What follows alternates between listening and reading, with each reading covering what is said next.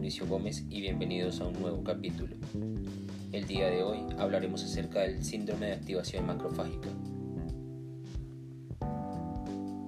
El síndrome de activación macrofágica o SAM por sus siglas es una reacción patológica inflamatoria sistémica, frecuentemente fatal y comúnmente no diagnosticada, que se acompaña de una falla multiorgánica y puede ser desencadenada por diversas entidades reumáticas, neoplásicas, infecciosas o secundarias a medicamentos.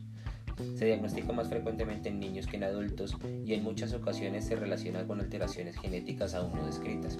El no sospecharlo conlleva no diagnosticarlo y como consecuencia a un incremento importante en el riesgo de mortalidad.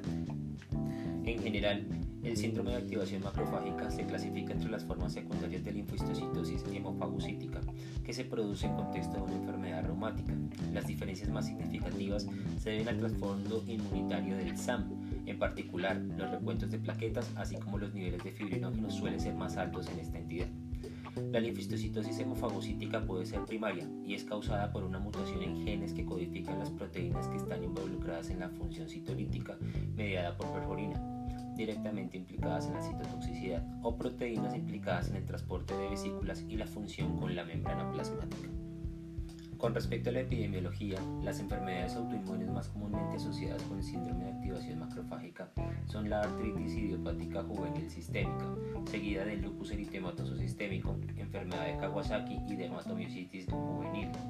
La incidencia real del síndrome en las enfermedades reumáticas aún se desconoce debido a su escaso reconocimiento. La prevalencia estimada del síndrome de activación macrofágica en pacientes con artritis idiopática juvenil sistémica fue del 10%, pero aumentó hasta un 40% en estadios subclínicos, donde solo se evidenciaron alteraciones a nivel de la médula ósea. Adicionalmente, la prevalencia en lupus eritematoso sistémico varió de un 0.9% a un 4.6%, incluso encontrándose aumentos hasta 9.4% en aquellos pacientes con disfunción hepática. La aparición de hemofagocitos no se relacionó con la gravedad del lupus. En cuanto a la prevalencia en los pacientes con enfermedad de Kawasaki, fue inferior a los pacientes con artritis juvenil y les se estimó aproximadamente en 1.1%. La patogenia del síndrome de activación macrofágica aún se desconoce porque comparte características clínicas muy similares con la linfostocitosis hemofagocítica familiar y posiblemente existan algunas patogénesis relacionadas entre estas dos condiciones. La presencia de anomalías en la vía citolítica y la disminución de la actividad de las células natural killer se ha demostrado en la artritis idiopática juvenil sistémica asociada a síndrome de activación macrofágica en muchos estudios. Estas anomalías se producen al alterar variantes de proteínas de varios genes, incluidos el PLF1, el MUNC1314, el STX11, el STXBP2, entre otros, que están implicados en la vía citotóxica mediada por gránulos. Las mutaciones heterocigotas en algunos de estos genes pueden estar asociadas con el desarrollo del síndrome de activación macrofágica, especialmente si son provocadas por infecciones. Además, la hiperinflamación, especialmente en enfermedades autoinmunes, da como resultado niveles altos de interleuquina 6. Se ha demostrado que esto es un factor que contribuye a la disminución transitoria de las actividades citotóxicas de las natural killer, así como su influencia sobre la exocitosis de los gránulos. Los principales mecanismos del síndrome de activación macrofágica pueden ser desencadenados por la alta actividad de enfermedades autoinmunes o de los agentes infecciosos, lo que resulta en una activación inmunitaria prolongada, predominante por las células T citotóxicas y los macrófagos. Cualquier defecto en la terminación de las respuestas inmunitarias conduce a una tormenta de citoquinas. Estas citoquinas incluyen el interferón gamma, factor de necrosis tumoral alfa, interleuquina 2, interleuquina 1, 6 y 18, así como el factor estimulante de colonias de macrófagos. El factor de necrosis tumoral alfa es capaz de inhibir la lipoproteína lipasa, lo que provoca un aumento de los triglicéridos. La interleuquina 18 es susceptible de desencadenar la apoptosis de los hepatocitos o incluso las células madre hematopoyéticas y el interferón gamma activa la fagocitosis y puede provocar mielosupresión sin olvidar su actividad procoagulante. La producción y el consumo de citoquinas por los diferentes actores celulares llevan a un ciclo de activación recíproca de los linfocitos TCD8 y de los macrófagos. Un diagnóstico precoz y el tratamiento inicial oportuno son factores claves para un resultado favorable. Sin embargo, las características del síndrome de activación macrofágica son similares a un brote de enfermedad y una infección sistémica, lo que dificulta su diagnóstico temprano. Se debe sospechar linfocistosis en una persona con citopenias inexplicables, hepatitis o hallazgos inflamatorios del sistema nervioso central que tienen fiebre inexplicable, hepatosplenomegalia o episodios previos similares. Antecedentes familiares de linfocitosis hemofagocítica o un trastorno genético conocido asociado a esta entidad. Por consiguiente, para el diagnóstico debemos considerar cinco de los siguientes hallazgos positivos. Fiebre mayor a 38.5 grados, esplenomegalia, citopenias en sangre periférica con al menos dos de los siguientes, hemoglobina por debajo de 9 gramos por decilitro, plaquetas por debajo de 100.000, recuento absoluto de neutrófilos por debajo de 1000, hipertrigliceridemia en ayunas mayor a 265 miligramos sobre decilitro, o fibrinógeno por debajo de 150 miligramos sobre decilitro, hemofagocitos en médula ósea, vaso, ganglios linfáticos o hígado, actividad de células natural killer baja ausente, ferritina por encima de 500 nanogramos sobre mililitro, aunque se prefiere tomar valores de referencia por encima de 3000 nanogramos sobre decilitro como más indicativo de la entidad. CD25 soluble elevado, principalmente receptor alfa interleuquina 2 soluble, dos desviaciones estándares por encima de las normas específicas para el laboratorio. Debido a la alta mortalidad de la entidad en ausencia de un tratamiento adecuado, no siempre se requiere de cumplir todos los criterios diagnósticos para iniciar el tratamiento. Específicamente, no se demora el tratamiento mientras esperan los resultados de las pruebas genéticas o inmunológicas especializadas. En cuanto a la evaluación de la médula ósea, todos los pacientes deben someterse a un aspirado y biopsia para evaluar la causa de las citopenias y detectar hemofagocitos. Las muestras de médula ósea también deben cultivarse y examinarse para analizar organismos infecciosos y evidencia de malignidad. La presencia de hemofagocitos en el examen de la médula ósea se informa entre el 25 y el 100% de los casos. La infiltración de la médula ósea por macrófagos activados es compatible con síndrome de activación macrofágica y carecen de la tipia celular relacionada con los histocitos malignos. Son claramente diferentes a las células de Langerhans que tienen con CDA de la histocitosis de las células de Langerhans de llamadas histocitosis X.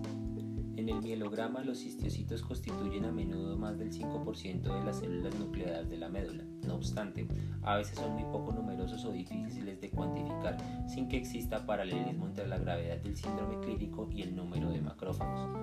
En el estadio inicial, la actividad hematopoyética puede conservarse con una celularidad medular normal o incluso mayor, especialmente por lo que se refiere a los megacariocitos. La extirpe roja puede mostrarse displásica con eritroblastosis. Con frecuencia se encuentran plasmocitosis y la presencia de linfocitos activados. Durante la evolución se instaura una disminución en los precursores de las estirpes eritroides y granulocíticas con aspecto de aplasia mieloide en su máxima expresión. Tratamiento el pilar del tratamiento del síndrome de activación macrofágica es la terapia con glucocorticoides. La mayoría de los médicos comienzan con metilprednisolona intravenosa a una dosis de 30 miligramos por kilogramo de peso, dosis hasta máximo un gramo, durante uno o a tres días. Si los pacientes responden bien a las dosis altas de corticoides, esta se reduce a dosis de 2 a 3 miligramos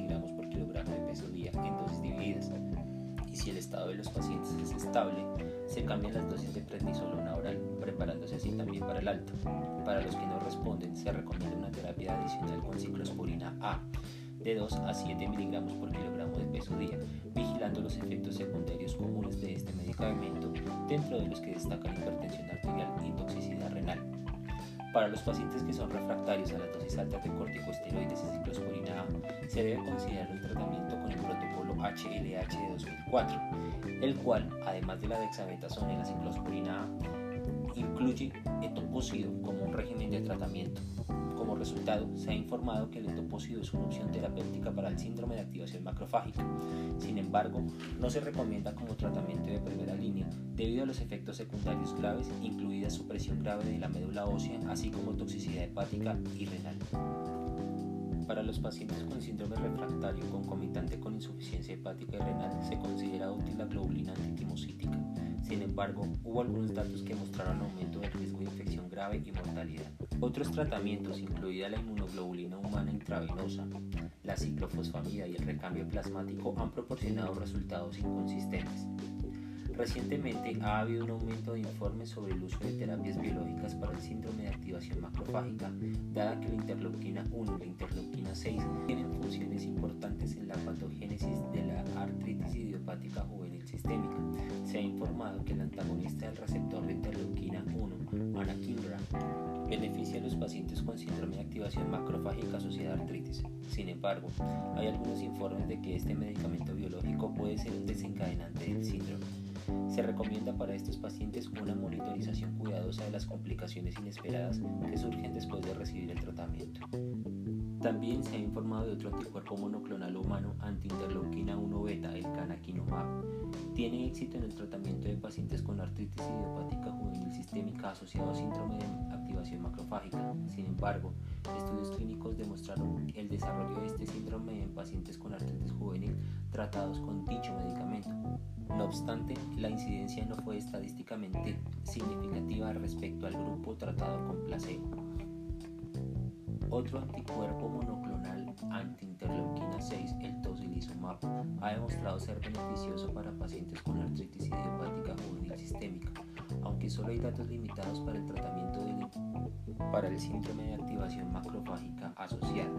Además, se ha informado que el tocilizumab enmascara las características clínicas del síndrome de activación macrofágica porque bloquea la interleuquina 6R y altera la vía de señalización de la interleuquina 6, lo que provoca que los síntomas clínicos sean leves y sus niveles de PCR sean normales. Ningún tratamiento biológico ha sido ampliamente avalado para el tratamiento del síndrome de activación macrofágica y sus beneficios en este ámbito son inciertos. Les agradezco por su amable atención. Nos encontraremos en una próxima ocasión.